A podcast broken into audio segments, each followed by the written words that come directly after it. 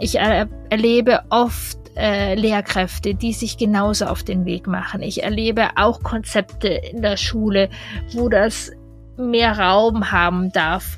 Und alleine ein Kind, das in der Kita gelernt hat, dass ich einstehen darf für meine Bedürfnisse, das wird sich auch auf dem Pausenhof anders hinstellen können. Ähm, also es ist super wertvoll, dass das im Kindergarten gemacht wird, dass es da Raum hat, dass da so viel diskutiert wird und ja, hoffentlich noch lauter, dass es noch lauter in der Schule ankommt oder die Schule halt auch immer mehr. Also ja. Der Kita-Podcast von Lea Wedewart. Ich beschäftige mich hier mit einer achtsamen, gewaltfreien und bedürfnisorientierten Begleitung von Kindern, in der die Gefühle, Bedürfnisse und Grenzen aller Beteiligten im Zentrum der Aufmerksamkeit stehen. Ein schönes Hallo zur neuen Podcast-Folge von der Kita-Podcast. Hier ist Lea Wiedewart, Kindheitspädagogin und ich begrüße euch ganz herzlich zu einer neuen Folge. Heute wird es um das Thema der, des Übergangs von der Kita in die, in die Grundschule gehen. Und dazu eingeladen habe ich mir einen wundervollen Gast, eine Gästin, Kieren Deuritzbacher die schon seit vielen Jahren Familien begleitet rund um das Thema Einschulung. Sie kennt sich aus mit den Sorgen, mit den Ängsten von Eltern und weiß aber auch, was ist denn wichtig für den Übergang von der Kita in die Schule? Welche Kompetenzen brauchen denn Kinder? Und wie können auch pädagogische Fachkräfte Kinder gut darin begleiten, diesen Übergang zu meistern? Kieren Deuritzbacher ist Ergotherapeutin, Eltern-, Familien- und Paarberaterin, traumasensibler Embodiment-Coach, Mutter von drei Kindern, Expertin für die Wackelzahnpubertät. Das ist eben genau diese Phase zwischen fünf und äh, Grundschulalter, zwischen fünf Jahren und das Grundschulalter. Genau diese Phase, dieser Übergang von der Kita in die Schule soll nun das Thema sein. Ich wünsche euch ganz viel Freude beim Hören. Liebe Kirin, ich freue mich sehr, dass du hier im Podcast bist. Herzlich willkommen. Liebe Lea, danke, dass ich mit meinem Thema kommen darf. Ich freue mich sehr.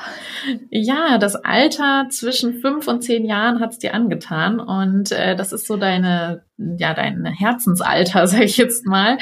Ähm, magst du vielleicht ein bisschen erzählen, wie es dazu kommt?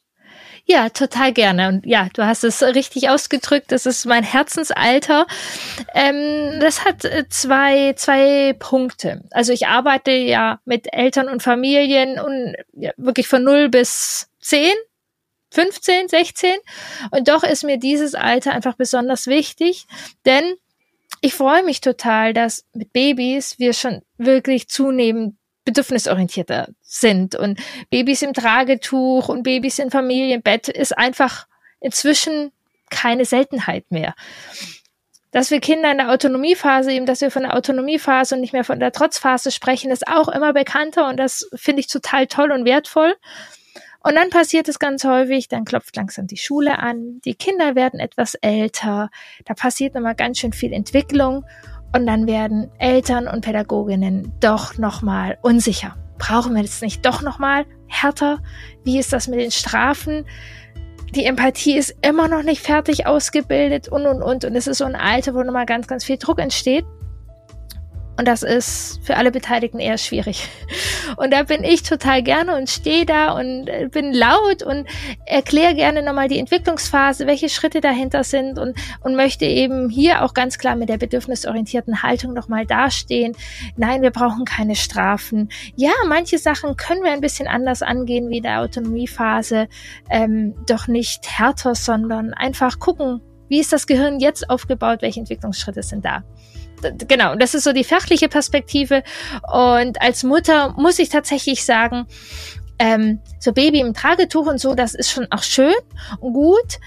Ähm, für mich war es manchmal ein bisschen herausfordernd, dieses 24-7 und diese ganz dolle Nähe, die die Kinder ja doch auch brauchen. Und ich, ich mag das sehr gerne in der Wackelzahnzeit, dass die Kinder einfach, ja, auch mal ein paar Stunden auf dem Fußballplatz sind und dann wiederkommen und dass es problemloser ist, dass ich ein Wochenende auf Weiterbildung bin und ja, die Gespräche und das Miteinander mag ich einfach sehr, sehr gerne auch. Ja, ist wirklich ein Alter, da passiert viel. Und gleichzeitig, du hast es angesprochen, also wenn ich in den Evaluationen bin, in den Kitas, ähm, das ist ja schon wirklich so eine Phase, du hast es gesagt, ähm, am Anfang so mittendrin mit so drei Jahren, ähm, da läuft das alles so in der Kita, ne? Und dann geht's Richtung Schule und irgendwie kriegen alle so einen Angstschweiß, habe ich so das Gefühl. Und alle bekommen, stehen so unter Druck, ähm, nicht nur die Eltern, sondern ähm, vielleicht die Eltern, die auch noch Druck auf die Fachkräfte machen in der Kita und die Kita selber, also die Fachkräfte selbst machen sich auch einen Druck. Vielleicht spielen da Glaubenssätze eine Rolle, wie ich bin nur eine gute Fachkraft, wenn ich die Kinder gut auf die Schule vorbereitet, dann kommt der Druck von außen, vielleicht von der entsprechenden Grundschule, die etwas Bestimmtes erwarten. Also das ist auch meine Erfahrung. Deswegen finde ich das ähm, ja super, dass du dich damit beschäftigst mit dem Thema, weil das ähm, wirklich so ein ein Knackpunkt zu sein scheint. So das letzte Kita-Jahr, äh, das gibt manchmal schon, äh, ja, setzt schon einige unter Druck. Ja, total. Ich habe ja ähm, genau vor meiner Selbstständigkeit einige Jahre in der pädagogischen, heilpädagogischen Hausfrühförderung gearbeitet und hatte genau diesen Schwerpunkt, dass ich im letzten Kita-Jahr, wenn es irgendwie so ein bisschen wackelig war oder man nicht wusste, bin ich dazugerufen und war viel in den Kitas und auch zu Hause mit den Kindern. Ähm, und dürfte, sollte eben unterstützen bei dem Entscheidungsprozess, was braucht es noch für die Schule. Und mit der aller, allerwichtigste Punkt, der in fast jeder Fall, nee, Familie oder für jedes Kind war, dass wir wirklich dieser Druck, der entstanden ist, aufzubröseln.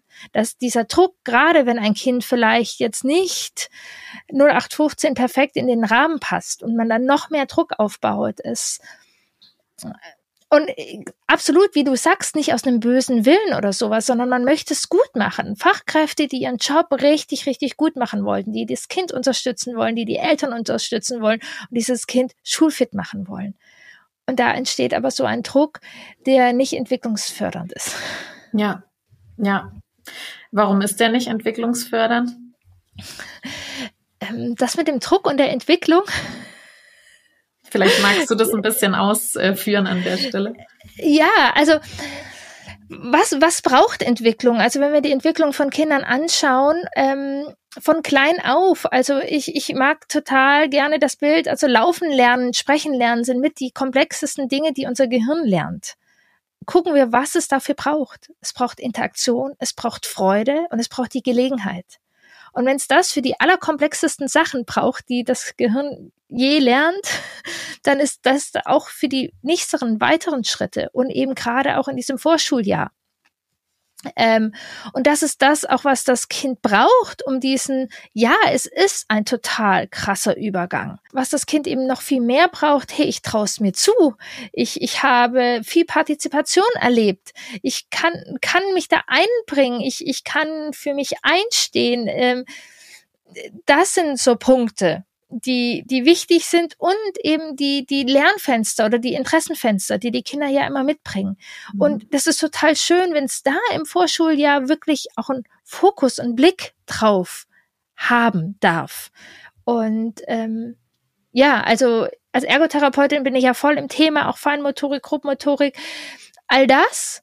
Und ich sage, ein Kind, das Bock hat auf Kuchenbacken, da ist ein Kuchenbacken viel effizienter als 25 Schwungübungen. Mhm. Ja, wo es keine Lust das, zu hat, ne? ja, genau. Das heißt überhaupt nichts, mhm. wenn Kinder Bock an den Schwungübungen haben. Mhm. Dann schaden die nicht. Dann kann es gut sein und Übungen. Also auch da ist aus der Ergotherapie ganz wichtig, wo wir auch viel Forschung haben, was braucht eben das Gehirn, um zu lernen. Ja, es braucht Wiederholung. Mhm. Doch es braucht nie sinnlose Wiederholung ja. sondern diese Wiederholung in einem Kontext. Mhm. Also wenn das Kind Bock hat, diese Schlaufen fünfmal zu malen oder die Locken von der Prinzessin, super, dann übt das Kind das und dann kommt es auch im mhm. Gehirn an. Aber wenn es irgendwie eine Stunde da sitzen muss, ähm, und ich erlebe es tatsächlich sehr häufig, wenn man die Kinder solche Sachen üben lässt, ob das die Eltern sind oder ob das die Fachkräfte sind, man macht das gar nicht so sehr fürs Kind, sondern macht es oft für sich weil es einem eine Sicherheit gibt. Okay, mhm. wenn das Kind, was ich jetzt in die Schule entlasse, diese Schwungübungen gibt, dann habe ich ja mein Bestes gemacht. Und dann wird das schon gut gehen. Ja, ist wie eine Beruhigung dann, ne? Ja. Und was ich auch so paradox finde manchmal, ist, ähm, also wir wissen ja auch, dass Lernen dann am besten funktioniert, wenn wir halt interessensgeleitet lernen können, wenn wir Freude daran haben, so. Und was ich dann manchmal feststelle, ist zum Beispiel, dass Krippenkinder, die schon Interesse an einer Schere haben, dann die Schere nicht benutzen dürfen. Und wenn es dann in die Vorschule geht, dann sollen die Kinder die Schere benutzen. Ja. Und das ist so, ähm, hm, vielleicht lieber dann äh, zur Verfügung stellen, wenn die Kinder auch äh, daran Interesse haben und da auch Vertrauen haben, dass sie sich nicht gleich den Finger abschneiden, was nicht passieren wird mit so einer Schere. Ne? Also das heißt ja auch so ein bisschen zu schauen, wann ist was dran und ähm, wegzukommen von diesem letzten Kita-Jahr und das ist die gesamte Vorbereitung für die Schule, sondern eigentlich ist ja Entwicklung immer und fortwährend und ne, also es ist ja beginnt ja Lernen, Lernen beginnt mit der Geburt und ne, ähm, so da ja, ich glaube auch so diesen Fokus ein bisschen wegzunehmen von diesem ähm, letzten Kita-Jahr, das so bedeutend sein soll, ne? Äh, und da den Zwang rauszunehmen. So. Ja, auf jeden Fall aus dieser Druckkulisse. Mhm.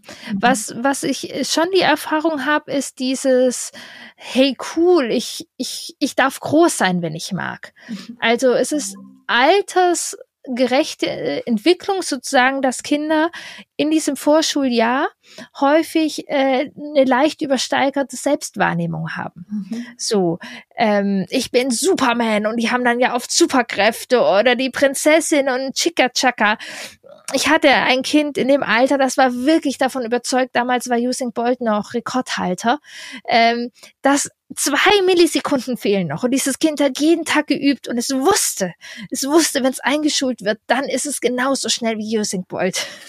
es, es war ganz fest davon überzeugt und das ist physiologisch und wir kennen das aus der Entwicklung, dass häufig, wenn neue Entwicklungsschritte anstehen, dass unser Gehirn uns sozusagen leicht übersteigerte Wahrnehmung nimmt. Und das ist wichtig, damit wir uns diesen mhm. Schritt ähm, getrauen. Das kommt nochmal in der Pubertät, dann auch noch mit den Hormonen verbunden.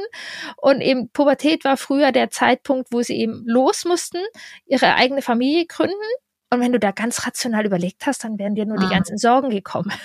Also musstest du ein bisschen leicht übersteigert sein. Mhm. Und rund um den sechsten Geburtstag war auch oft so, dass man nochmal mehr in die Peergruppe entlassen worden ist mhm. und mehr rumstreunern so und weniger Kontakt sozusagen mit der Mutter nochmal hatte. Und auch da ist es gut, wenn man sozusagen äh, die Gefahren nicht ganz realistisch einschätzt, sondern mhm. denkt, man ist Superman und nicht alle Kinder haben das. Das finde ich auch nochmal wichtig. Das müssen wir nicht aus jedem raushauen und Kinder ganz genauso häufig ist auch, dass nochmal Ängste und Unsicherheiten eine Rolle spielen. Also da kann man auch feinfühlig drauf gehen. Doch wenn wir bei den Kindern dieses, diese leicht übersteigerte Selbstwahrnehmung feststellen, dürfen wir die feiern. Mhm. Die müssen wir nicht abstutzen und klein machen, sondern wir dürfen die feiern und dem Raum geben.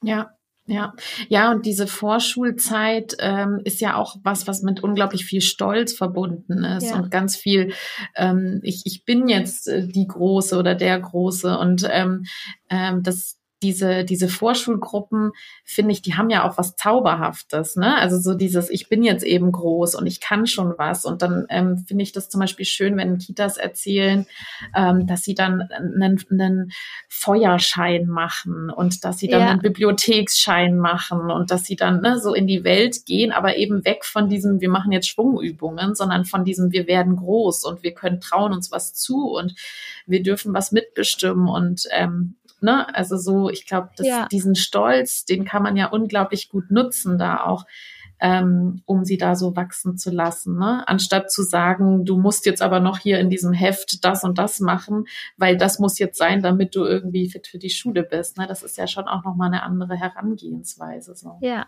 Total. Ein Kind von mir, die haben im Kindergarten dann bei einem Murmelbauwettbewerb mitgemacht. Mhm. Das hatte irgendwie die Sparkasse angeboten. Mhm. Und damit konnte man den Eiswagen äh, gewinnen, dass der Eiswagen einen Tag in die Einrichtung gekommen ist. Und das war total cool, weil beim Murmelbahn bauen, da musste man schneiden üben, da musste man planen mhm. üben, da musste man malen üben.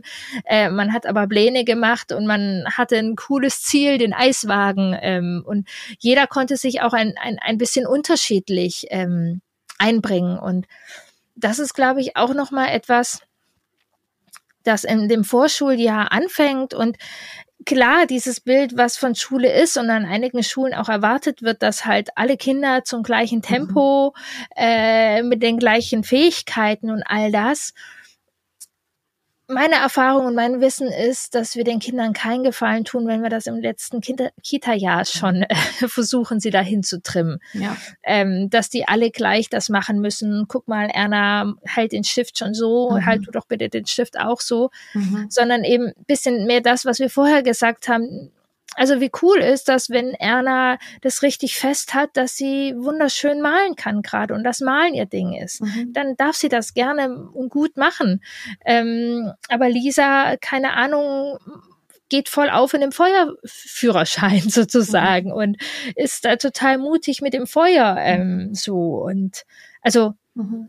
dass er diese, diese die Ressourcen kennenlernen die ich habe, ähm, mhm. die ich mitbringe für dieses Abenteuer, ja. was ansteht. Ja, total.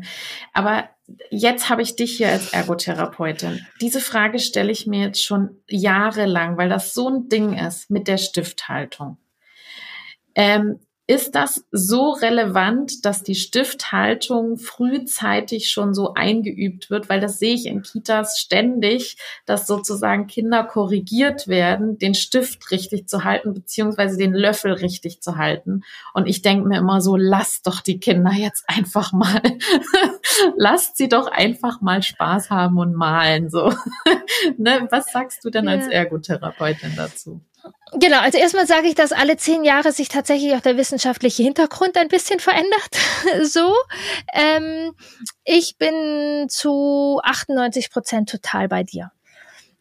Ähm, also es ist erstmal total wichtig, dass die Kinder sich überhaupt ausprobieren. Ähm, wir nehmen ihnen sogar was, wenn wir Zweijährigen sagen, nehmen den Stift so und nehmen den so. Auch gerade im Hinblick auf Händigkeit. Händigkeit entwickelt sich noch oft und wenn wir den schon ganz stur und manche Kinder wollen sich so anpassen. Also es gibt immer noch eine hohe Prozentzahl von umgelernten Kindern, nicht mit Absicht mhm. sondern weil man hier, ich gebe dir den Stift in die rechte mhm. Hand und das Kind will sich anpassen. Ähm, und dann passiert das so und erst viel später merkt man so irgendwie. Also da ist erstmal ganz viel ausprobieren, damit die mhm. Händigkeit sich entwickelt, damit, ähm, man sieht mich jetzt gar nicht, also äh, du siehst mich, ich, ich, ich spiele mit den Händen rum. Also Hände, Finger sind ganz viel Wahrnehmung. Mhm. Und ein kleines Kind, da kommt die Bewegung erst aus der Schulter und das ist prima und die müssen auch viel klettern, ähm, viel ziehen irgendwie und einfach große Bewegungen machen, dann kommt immer mehr auch die Bewegung aus dem Ellenbogen. Also die dürfen, die müssen sich ausprobieren. Ähm, wir gehen heute nicht mehr davon aus, dass es die eine richtige Stifthaltung gibt. Mhm. Gut ist es, wenn sie im Vorschuljahr eine Stifthaltung haben, die nicht wehtut irgendwie, also mit der sie mhm. einfach gerne hantieren. So. Es, es gibt einen Punkt, wo ich sage, im Vorschuljahr Ergo wäre nochmal gut, wenn tatsächlich im Vorschuljahr die Händigkeit noch nicht klar ist. Mhm. Das kann sein, dass einfach, also Händigkeit ist etwas, was nicht immer total 100 pro klar ist. Also es mhm. gibt einige Menschen, bei denen es total klar ist und manche sind einfach mehr in der Mitte angesiedelt. Da ist das nicht so klar. Und da kann es sein, dass es im Vorschuljahr einfach, und das ist kein großes Ding, da guckt eine Fachfrau, fragt man nochmal drauf, macht ein paar Spiele, um das zu unterstützen. Mhm. Ich, ich mag da auch immer breiter drauf schauen. Also, wenn das Kind total Spaß hat und da offen ist, kann ich, und wie ich merke, da ist total viel Druck drauf, dann kann ich auch mal fragen, hey, möchtest du einen Tipp haben? Mhm dann kann man, kann man einen Tipp geben, wenn mhm. man möchte. Aber da einen Druck aufbauen und mhm. da die Lust zu nehmen. Und ja, ich bin Ergotherapeutin. Und als mein erstes Kind eingeschult worden ist, war, für, war klar, dass, äh, also dieses Kind hatte vorher einmal ein Kopffüßler, ein Weihnachtsmann gemacht. Das weiß ich noch so genau, weil das was Besonderes war. Und für mich als Ergotherapeutin war das nicht ganz leicht, sozusagen die Füße still zu halten. Und doch haben wir uns sehr bewusst entschieden. Ähm, es hatte einige Faktoren und da, da finde ich es eben einfach immer wichtig, den ganzen Menschen anzugucken. Dass wir an diesem Kind dann nicht anfingen, hier zu ziehen und da zu ziehen und das nochmal zu üben. Ähm, dieses Kind hat auch Schreiben gelernt. Das hat mhm. erst Schreiben und dann Malen gelernt sozusagen. Und ja, tatsächlich, viel Schreiben ist immer noch nicht die größte Leidenschaft. Trotzdem ging es da um Prioritätensetzung. Mhm. Also, wie gesagt, es ist sogar hinderlich, wenn wir dem Zweijährigen das sofort instruieren. Es ist schön, wenn die Erfahrung machen, aber es muss nicht nur malen sein. Also ich kann auch, wenn ich Sand schaufel, nutze ich die Hände viel. Ich kann beim Kuchenbacken Hände nutzen. Also Hände nutzen in der Kindheit ist hilfreich aus ergotherapeutischer Sicht. Aber ich glaube, dass ähm, ist jetzt nichts so Großes. Ähm, ja, ja, aber auch da weniger Druck und dann eher beobachten. Äh, und wir können uns mal in der Erwachsenenwelt umschauen. Ähm, da, wir schreiben auch sehr unterschiedlich. Mhm. Ähm, das Beste war mal, da war ich auch ähm, im Amt und da ging es auch, wie das Kind eine Förderung braucht und da hat die äh, Amtsärztin sehr an der Stifthaltung des Kindes rumkritisiert und habe ich ihre Stifthaltung mal angeschaut. und also es geht wirklich darum, dass wir schmerzfrei ähm, da eine Stifthaltung entwickeln. Und da ist der Dreipunktgriff gut, aber es gibt mhm. auch Varianten okay. dazu. Ja, okay.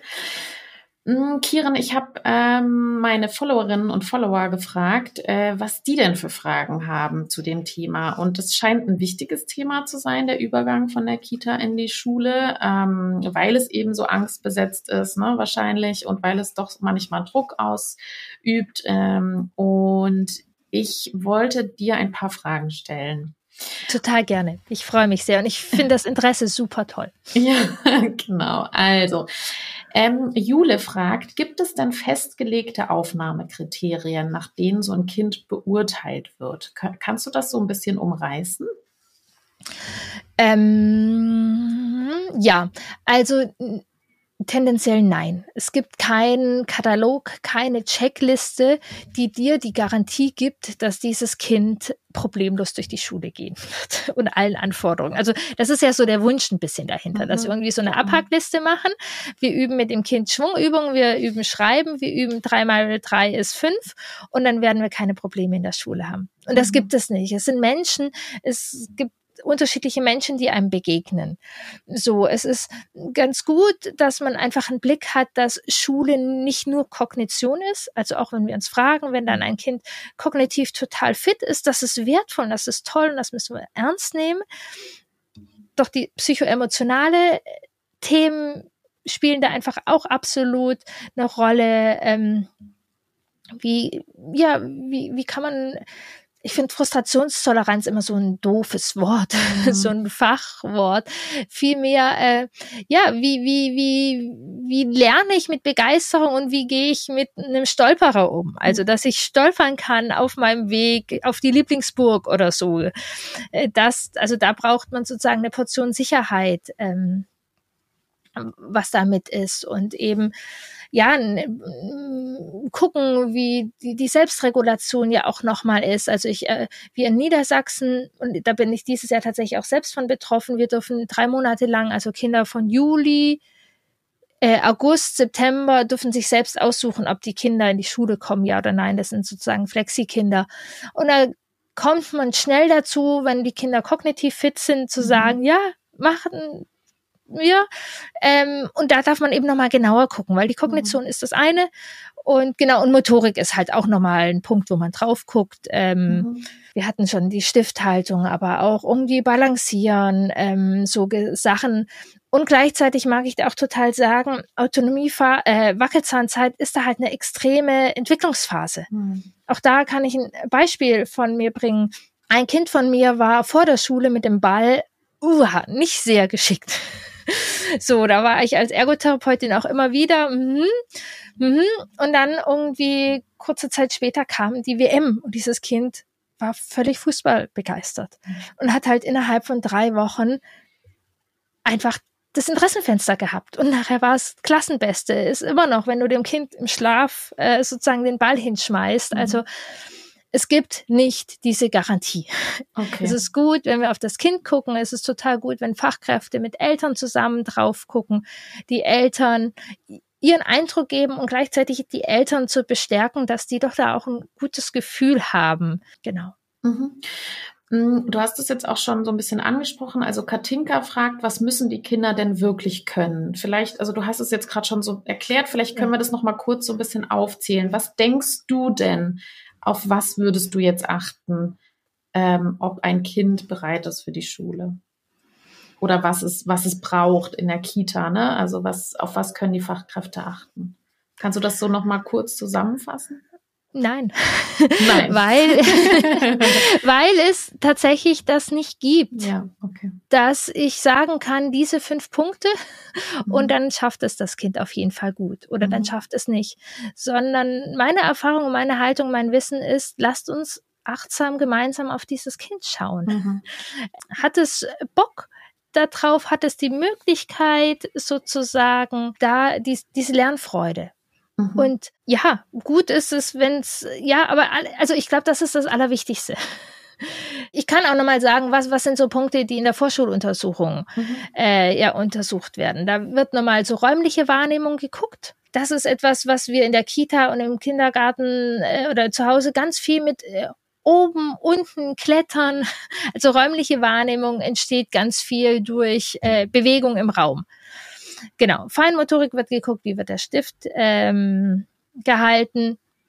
Genau, Ke kennen wir das Thema. Es wird ähm, sozusagen Aufgabenverständnis ein bisschen drauf geguckt, wie, wie kann man Aufgaben, wie kann ein Kind Aufgaben umsetzen.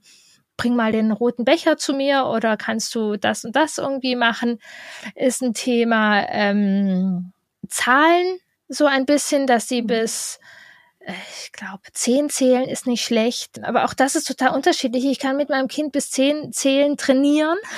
Mhm. Und es hat kein Gefühl dafür. Und dann mhm. ist es so halb, aber es kann auch sein, dass mein Kind äh, bis sechs äh, ein gutes Zahlengefühl hat. Mhm. So, ähm, also auch da wieder nicht die, die Richtschnur. Ähm, so, aber klar, wenn wir Kuchen backen und sagen, jetzt hier mal zwei rote Becher rein äh, und jetzt drei Becher Milch, das ist, ähm, was da sozusagen unterstützt. Es ist sicherlich leichter, wenn ein Kind sich sozusagen kleine Schritte auch, auch alleine traut. So, also jetzt gerade bei unserem Kind haben wir irgendwie geguckt, die durfte sich zum Beispiel dann freistellen, mag sie in die Vorschulgruppe oder nicht, weil wir einfach gerade noch unsicher waren. Und sie ist da hingegangen, hatte total viel Spaß. Mhm. Dabei ihre Freundin, die drei Tage anders sind, wollte da noch nicht hin. Das war ein ein, was heißt, ein Indiz oder ein Impuls, was wir einfach mit in den Entscheidungsprozess genommen haben. Mhm. Aber jetzt nichts, wo ich sagen würde, okay, sie geht da alleine in diese Gruppe, deshalb wird sie die Schule schaffen. Nein, sie geht nicht alleine in die Gruppe, deswegen wird sie nicht die Schule schaffen. Mhm. Mhm. Ja, ja, ich habe auch das Gefühl, dass da so der Fokus sich auch ein bisschen verändert, welch, was, was, auf was geguckt werden sollte und auf was nicht. Ne? Also zum Beispiel ähm, bei meiner Tochter ist das so, dass die kognitiv mehr als fit war. Aber rein emotional und von ihrem Wesen her, die sie das sehr überfordert hat, der Eintritt in die Schule. Ne? Also ich glaube, äh, der Fokus richtet sich schon auch immer mehr auf ähm, sozial-emotionale Kompetenzen. Ne? Wie bin ich im, wie, wie bin ich mit meinen Gefühlen in Kontakt, mit meinen Bedürfnissen? Wie kann ich eben genau Frustrationen aushalten? Wie kann ich äh, Konflikte meistern. Ne? Ich glaube, das sind ja so diese sogenannten ähm, Schulhofkompetenzen vielleicht ja. auch, ne? die, äh, die ja mindestens genauso wichtig sind wie äh, diese ganzen kognitiven Themen. Ne? Und ähm, ja, du hast es jetzt auch schon so ein bisschen angesprochen. Also die nächste Frage ist natürlich, ähm, welche Rolle spielt dabei jetzt die Kita? Also was kann die Kita im Alltag tun, um eben diese ähm, Kompetenzen zu fördern? Ja, ähm, da hast du es vorher schon zusammengefasst eigentlich. Also dass es nicht unbedingt um dieses letzte Jahr geht, mhm. sondern dass es eben das ist, diese wertvolle Arbeit, die ihr Fachkräfte macht.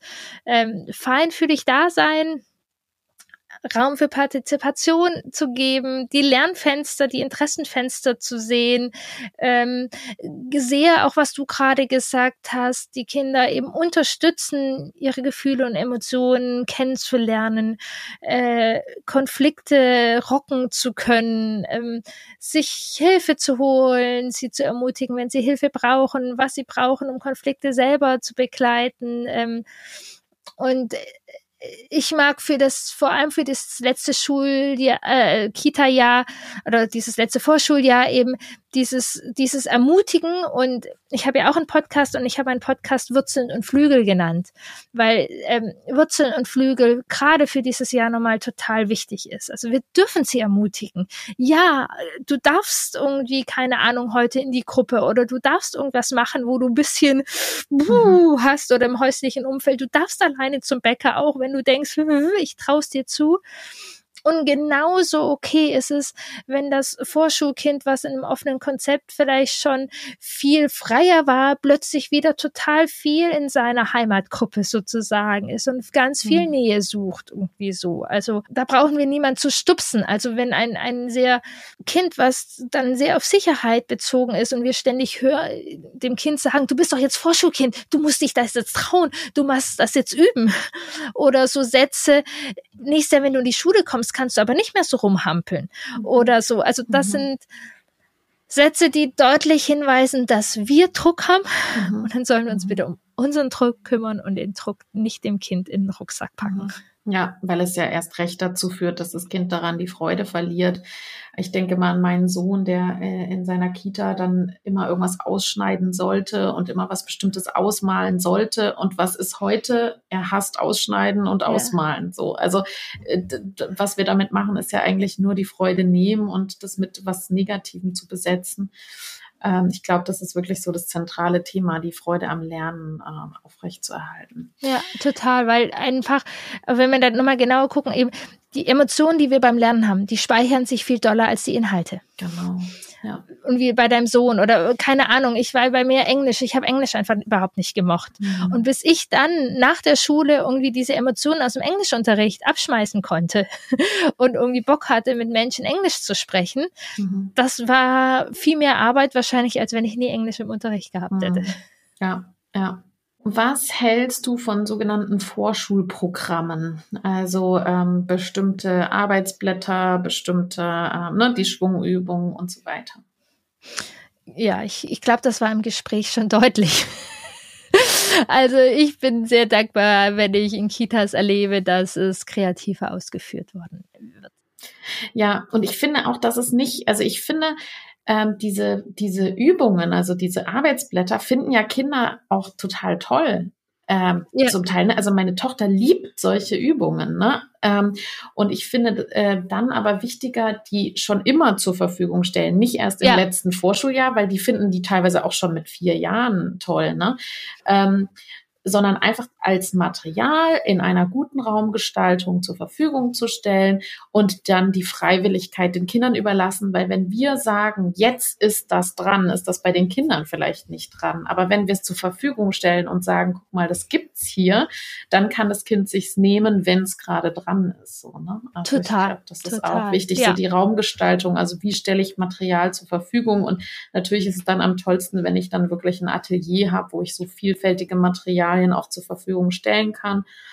Ähm, das finde ich wirklich wichtig. Ja. Genau. Und, und vielleicht kann man da auch gucken, du hast jetzt von deiner Tochter gesprochen. Ich kann auch von meiner Tochter sagen, dass ich sie in diesem Raum sehr gerne finde. Ich kann sagen, dass mein Sohn dann neben denen, die ganz viel Blümchen gemalt haben und es besonders toll gemacht haben, sich oft nicht so wohl gefühlt mhm. hat ähm, dann aber mit einem Angebot wie Murmelbahn bauen voll mhm. dabei war. Und da mhm. wurde auch gemalt. Also mhm. Setting einfach so ein mhm. bisschen. Oder dann, ähm, es muss ja nicht nur Mädchen, Junge sein, aber dass man vielleicht guckt, mhm. dass Basteln nicht nur dieses Feine und Blümchen mhm. ist, sondern auch wildere, größere Sachen. Also ich war zum Beispiel immer eher ein Mädchen, das fand auch wildere, größere. Und Elefant war mein Lieblingstier und nicht ähm, ja. keine Kätzchen irgendwie so, dass man auch, auch dieses Bastel, dieses Feinmotorik-Angebot weiter aufmacht. Schwungübungen, also, also was ich nicht so mag, ist, dass wenn wir dann, okay, Schwungübungen, wir müssen die Jungs zum Schwungübungen machen, üben, jetzt machen wir halt Autofahren, dann kriegen wir sie zu der Übung. Also das finde ich ist nochmal so ein bisschen was anderes, aber dass wir das Spielangebot einfach aufmachen und ein bisschen sensibel dafür auch sind.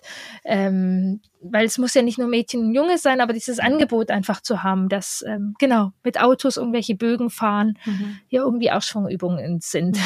Ja, ja, ich war jetzt auch wieder in der Kita, da war dann äh, äh so ein Sprachentwicklungsprogramm dran und dann wurden irgendwie vier Kinder, mussten ganz genau so einen Katalog, der dann irgendwie abgearbeitet werden sollte, äh, mussten die ganz genau erfüllen und äh, das muss dann auch, damit die Kinder dann den Sprachstand nachher erreichen, damit sie dann für die Schule parat sind. Und ähm, dieser exklusive Rahmen, der war das Tolle, aber das war so ja künstlich und das war so wenig ähm, natürlich, dass ich, dass ich, also ich das Gefühl hatte, da wird jetzt auch nicht mehr Sprachentwicklung stattfinden. Sprachentwicklung entsteht ja im Dialog, in dem ich mich ja. äh, im Alltag, ne, also das ist ja auch so die, wenn die Frage besteht, was können wir als Kita machen, im Dialog sein, in Beziehung sein, sprechen, miteinander ähm, sprechen über die äh, Interessen und die ähm, Themen der Kinder. Da sind sie voller Begeisterung und dann kriegen wir sie ja auch. Also dann sprechen sie ja auch. Und ähm, das finde ich auch echt wichtig. Ja, ja, absolut. Und auch da, da darf man manchmal gucken. Also keine Ahnung, bei meiner Tochter, ich finde es ganz spannend. Ich bin ja voll im Thema drin und bei der letzten U-Untersuchung bei unserem Kind meinte dann die Kinderärztin plötzlich, ähm, sie spricht ja das SCH noch nicht. Und ich so, hä? War mir tatsächlich nicht aufgefallen. Also wie, wie ja heimblind man dann manchmal ist. Und da sollen wir jetzt zur Logo gehen und das kann ich total mitgehen mit diesem Kind. Das ist so ein kleines Ding. Da, äh, so, das ist irgendwie kein Thema. Ähm, hätten wir jetzt aber zum Beispiel fünf andere Themen gerade noch oder wäre emotional irgendwas dran, dann wäre ich mir nicht total sicher, ob ich jetzt das SCH äh, so an die Prioritätensetzung mhm. finde. Irgendwie so. Also wie spezifisch. Also mhm. da, da, da will ich einfach irgendwie vielfältiger schauen. Mhm. Was ist Unterstützung? Ähm, und also ich bin überhaupt nicht dagegen, dass man mal irgendwie eben was unterstützt und irgendwie gucken kann. Wenn man eben das Gefühl hat, man kriegt das Kind dabei und es, es hat Spaß dabei, so irgendwie. Aber wenn wir auf ein Kind gu gerade gucken, wo, wo vielleicht ein bisschen mehr Unsicherheit ist, was es denn dann braucht. Und wenn wir dann anfangen, an 25 Stellen zu ziehen, hm. das tut nicht so gut. Ja. Das ähm, braucht dann, ja, genau, noch viel mehr über das, was wir die ganze Zeit eigentlich gerade gesprochen haben. Steff fragt, äh, wo gibt es denn Unterstützung, wenn Unsicherheiten bestehen? Also wenn jetzt wirklich in der Kita das Gefühl besteht, oh, dieser Junge ähm, soll in die Schule gehen dieses Jahr und wir haben das Gefühl, das packt der nicht. Was kann die Kita tun? Erstmal ähm, denke ich, ein sehr offenes und wertschätzendes Gespräch mit den Eltern wie das Gefühl für die Eltern ist. Also im, ich finde solche Gespräche einfach sehr wichtig, als Expertengespräch zu sehen. Mhm. Die Kita hat ihre Expertise, die Eltern haben ihre Expertise. Die Eltern auf jeden Fall auch die Ressourcen im Blick zu haben, dieses Kind, welche Ressourcen hat es für diese Möglichkeit. Mhm. Und ähm, tatsächlich ich glaube, das ist auch von Bundesland zu Bundesland unterschiedlich, aber bei uns in Niedersachsen sind es eigentlich alleinig die Eltern, die Dinge auf den Weg bringen können. Mhm. Eltern, die ja. dann ähm, zum Kinderarzt gehen können und das doch mal absprechen können. Hier in Hannover ist es eben relativ gut ähm, mit der pädagogischen Frühförderung. Das war eigentlich eine ganz schöne Sache, dass ähm, wir dann dazu geschaltet worden sind und äh, die, das letzte halbe Jahr oder je nachdem, wann es beantragt worden ist, einfach die Familien mit begleiten durften. Mhm. Und ich war dann mit dem Kind alleine zu Hause, ich war mit den Eltern und ich war in der Kita und auf dem einen oder anderen Weg wurden auch Diagnostiken dann angeschoben. Mhm. Ähm, eine Ergo, die da unterstützt, kann auch nochmal einen Blick drauf machen. Also da, da darf kann ich für Hannover, glaube ich, erzählen und sprechen, weil das doch, äh, ich weiß nicht, du hast bei euch nochmal mehr den Überblick und vielleicht auch die Regelungen, aber also meine Erfahrung ist, dass die Eltern nur die Dinge auf den Weg bringen können. Mhm. Und das, was die Fachkräfte machen können, ist ein offen wertschätzendes Gespräch. Genau, eine Empfehlung aussprechen sozusagen oder beziehungsweise ja. gemeinsam überlegen, was tut jetzt, äh, ist das Beste fürs Kind. Ne? ja. ja. Jetzt gibt es ein Dilemma und zwar Kathleen äh, sagt, in der Schule gibt es eher strenge Lehrpläne. Partizipation gibt es da wenig bisher. Die Freiheit und Selbstbestimmung in der Kita steht den strengen Vorgaben der Schule entgegen. Wie passt das zusammen und Warum ist das so und wie können wir damit umgehen? Das ist jetzt eine große Frage, die wir wahrscheinlich nicht vollends beantworten können. Ähm, aber vielleicht hast du dazu einfach eine Haltung und eine Meinung. Ja, also dieses Wort entgegen kann ich total nachfühlen. Ich würde das aber gerne nicht als entgegensehen, sondern wie wertvoll, dass wir im Kindergarten das haben. Und das macht den Weg deutlich, was in der Schule noch sein darf. Und gleichzeitig mag ich auch Mut machen, dass es so schwarz-weiß auch an vielen Stellen nicht mehr ist. Ich er erlebe oft äh, Lehrkräfte, die sich genauso auf den Weg machen. Ich erlebe auch Konzepte in der Schule, wo das mehr Raum haben darf. Und alleine ein Kind, das in der Kita gelernt hat, dass ich einstehen darf für meine Bedürfnisse, das wird sich auch auf dem Pausenhof anders hinstellen können. Ähm, also es ist super wertvoll, dass das im Kindergarten gemacht wird, dass es da Raum hat, dass da so viel diskutiert wird und ja, hoffentlich noch lauter, dass es noch lauter in der Schule ankommt oder die Schule halt auch immer mehr. Also ja. Mhm. Ja, ja, in meinen Fortbildungen wird dann häufig als Argument genannt, ja, aber in der Schule ist das ja dann auch nicht so.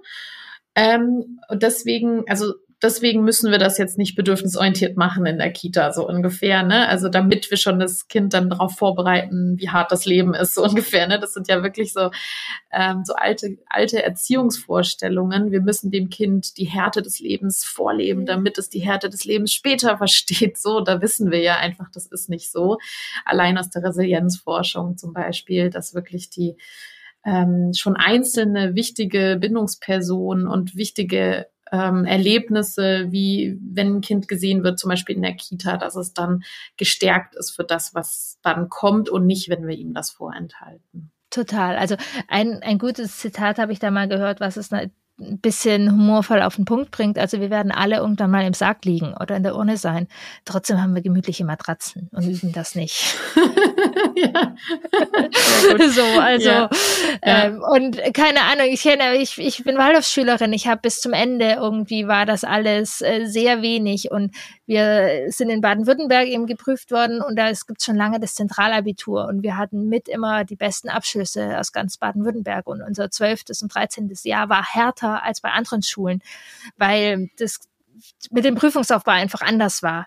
Ähm, aber es hat man im Abschluss null nichts gemerkt, so, ähm, dass wir viel länger eben irgendwie machen wir es mal ein bisschen äh, ja äh, überspitzt um den Baum rumgetanzt haben und dann erst am Ende irgendwie uns vielleicht doppelt so doll auf den Arsch setzen mussten.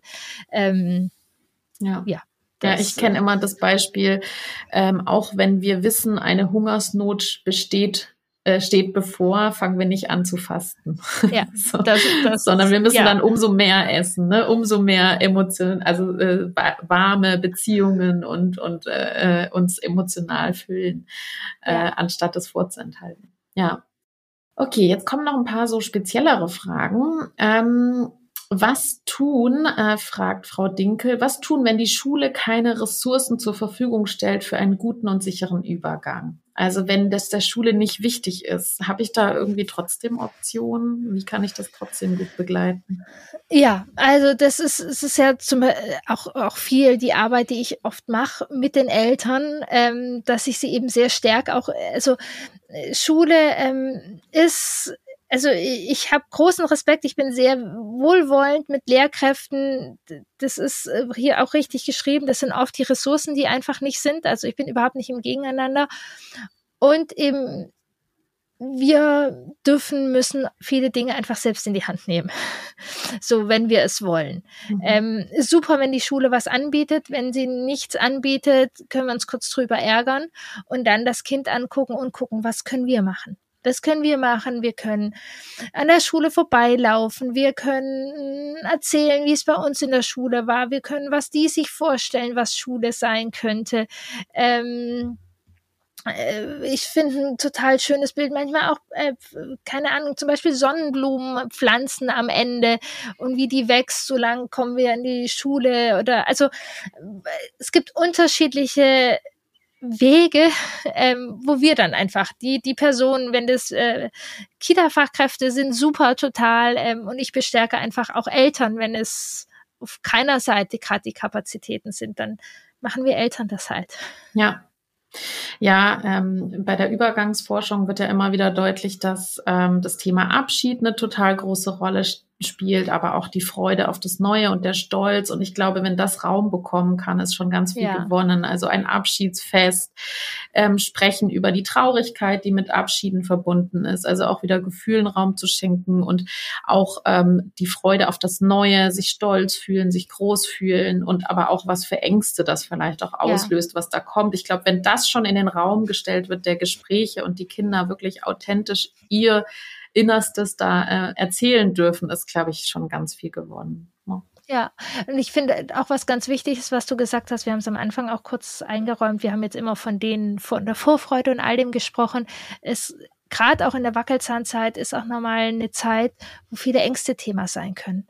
Das liegt daran, dass die kognitiv unglaubliche Sprünge machen ich erzähle immer gerne ein Beispiel, ich erinnere mich selber, als es war, glaube ich, da war ich gerade eingeschult. Ähm, und vorher hatte ich sozusagen dieses Weltbild, wenn es brennt, Papa und Mama sind ja da, mhm. dann ist alles gut. Ich muss mir keine Sorge vom Feuer machen. Und dann habe ich irgendwann kognitiv geschnallt, äh, wenn das Haus brennt, äh, schön und gut, wenn Papa und Mama da sind. Es bringt aber irgendwie nur ein bisschen was. Und das war eine Zeit, wo ich, keine Ahnung, ein halbes Jahr ziemlich Angst vor Feuer hatte. Und mhm. sowas passiert einfach in der Zeit, weil wir kognitiv Dinge genauer erfassen und gerade mhm. so Schulding und da dürfen wir auch achtsam sein. Es gibt Kinder, die voll Bock haben, ganz viel über die Schule zu sprechen. Es gibt aber auch mhm. Kinder, die keinen Bock haben dann mhm. lassen wir es doch bitte. Mhm. Ja. Dann können wir das ganz achtsam an manchen kleinen Stellen machen. Äh, und wenn man Angst hat, nicht die sofort wegzureden, mhm. sondern eben, wie du sagtest, dem auch Raum zu geben. Ähm, man muss die da nicht reinschmeißen und immer wieder durch den Angstturbogang schleudern. Irgendwie da ist es umso wichtiger, dass wir in unsere Sicherheit kommen, mhm. weil wie wir uns fühlen, wenn die Kinder Ängste haben, das ist irgendwie entscheidend. Mhm. Ähm, so, und ja, da dürfen Ängste sein. Es tauchen auch immer mal wieder Ticks auf und so. Es ist einfach eine spannende Übergangsphase. Ja, das passt vielleicht zu der Frage von Eva. Muss sich ein Kind auf die Schule freuen? Das ist eine spannende Frage. Das fände ich mal spannend. Wie pflanzt man Freude ein? ja, genau. Jetzt freu dich also, gefälligst. Also wenn eine Fachkraft uns hier den Tipp hat, wie man ehrliche Vorfreude einpflanzen kann, dann würde ich das bitte gerne nehmen für meine nächste Steuererklärung oder so.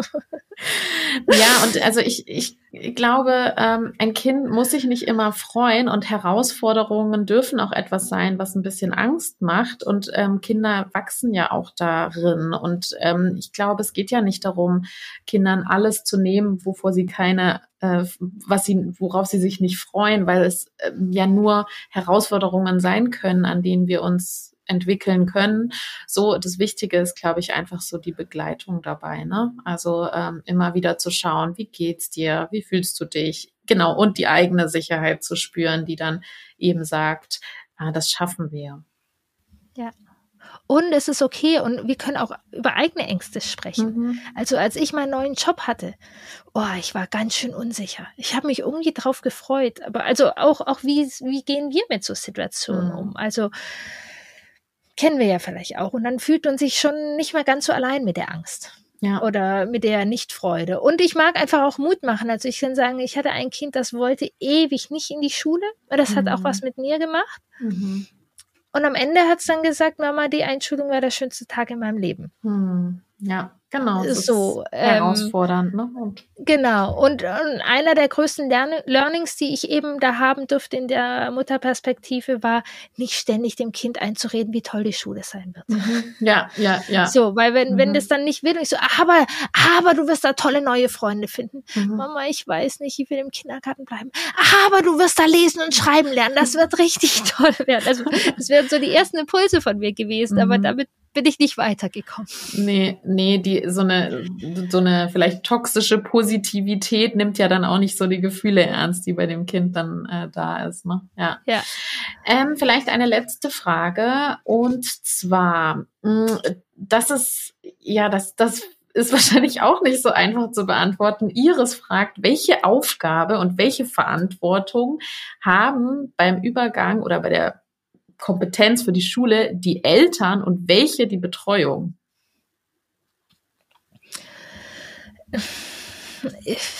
Es hört sich für mich ein bisschen nach Druck und vielleicht sogar ein bisschen Kampf an. Meine Haltung, meine Erfahrung ist, Eltern und Betreuer können ziehen, wie sie wollen das ist keine Kompetenzfrage oder Leistungsfrage oder mein Selbstbewusstsein. Also ich bin eine gute Fachkraft oder ich bin eine gute Mutter, wenn ich mein Kind jetzt hier bestmöglichst mache. Oder mhm.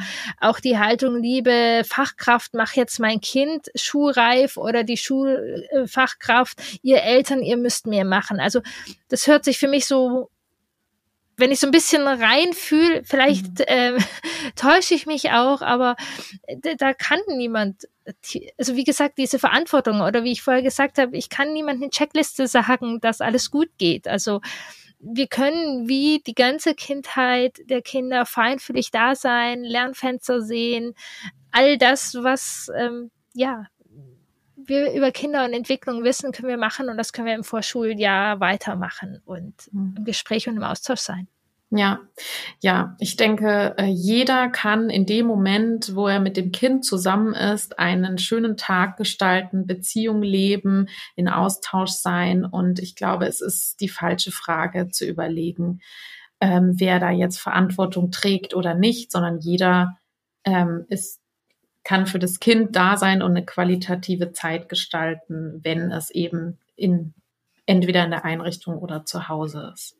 Ja, und was ich noch ein kleines, genau, was ist, was ich tatsächlich ganz früh in einer meiner ersten Ergo-Weiterbildungen hatte und was ich total wertvoll finde, ähm, dass Kinder ja eine tolle Fähigkeit haben, Schätze zu finden, sozusagen. Und vielleicht ist das Kind aus einer eher eng, hat eine eher ängstlichere Elternteile oder vorsichtige, dann wird das Kind aus dieser Beziehung das ganz Wertvolle auch da rausnehmen und diese Sicherheit heraus. Und vielleicht hat es dann eine Fachkraft, die es öfters mal ermutigt.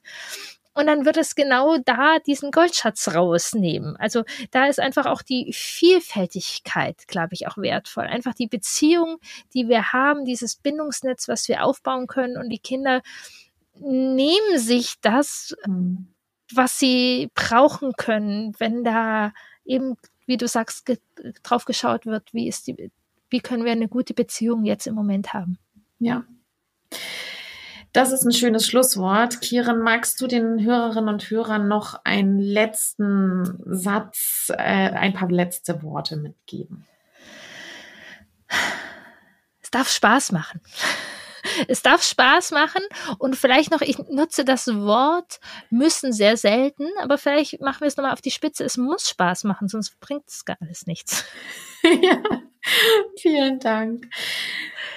Ja, herzlichen Dank äh, dir und bis zum nächsten Mal. Ich Tschüss. danke dir total. Tschüss. Vielen herzlichen Dank, liebe Kieren, für diese wundervolle Folge. Ich finde, wir konnten tief gehen und breit schauen, alles das einbeziehen, was an Ängsten, an Sorgen, an Themen so aufploppt, wenn es um den Übergang von der Kita in die Schule geht. Wenn ihr Kontakt mit Kieren aufnehmen wollt, dann könnt ihr das machen über ihre Mailadresse info at bindung-beziehung.de. Sie bietet auf jeden Fall Workshops an und Gestaltungen geplant sind, ähm, was alles für Produkte neu gekauft werden können oder ähm, ihr sonst ähm, anderweitig mit uns Kontakt halten wollt, dann tragt euch doch einfach in diesen Newsletter ein. Den findet ihr gleich auf der ersten Seite unserer Webseite www.bo-akademie.de. Das wird kein Newsletter sein, der ja hochfrequentiert immer wieder in, im Posteingang landet, sondern wirklich nur, wenn es neue wichtige Informationen gibt über, über bestimmte Veranstaltungen. Und wir planen schon auch inhaltliche Themen zu transportieren. Aber ihr könnt davon ausgehen, dass ihr da nicht ähm, zugespammt werdet mit diesem Newsletter. Dann möchte ich noch erzählen vom Fachtag gewaltfreie Erziehung. Der war jetzt am Sonntag, den 30.04. in Berlin. Und das war ein voller Erfolg. Wir haben, es war ein großes Fest und äh, Birger Holz von Bilderkraft, der diesen Fachtag organisiert hat, der hat schon gesagt, nächstes Jahr wird es den Fachtag nochmal geben.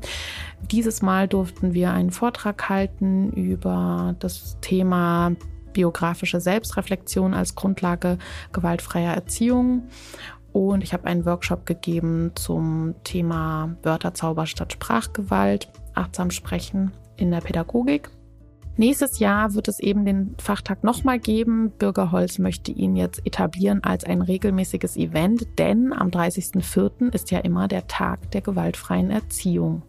Also notiert euch schon mal, 30.04.2024 soll es wieder den gleichen Fachtag geben mit gleichen ReferentInnen, aber vielleicht auch mit neuen ReferentInnen und äh, also schon dick anstreichen im Kalender und den Weg nach Berlin planen. Alle Informationen findet ihr bei Bilderkraft. Bilderkraft-fortbildung.de. Wie immer freue ich mich, wenn ihr den Podcast bewertet, wenn ihr ihn weiter reicht, wenn bestimmte Folgen einfach, wenn ihr bestimmte Folgen teilt, wenn sie euch besonders gefallen haben oder an die Personen schickt, die sich für das Thema interessieren könnten. Vielen Dank fürs Zuhören und dann sage ich bis zum nächsten Mal. Tschüss.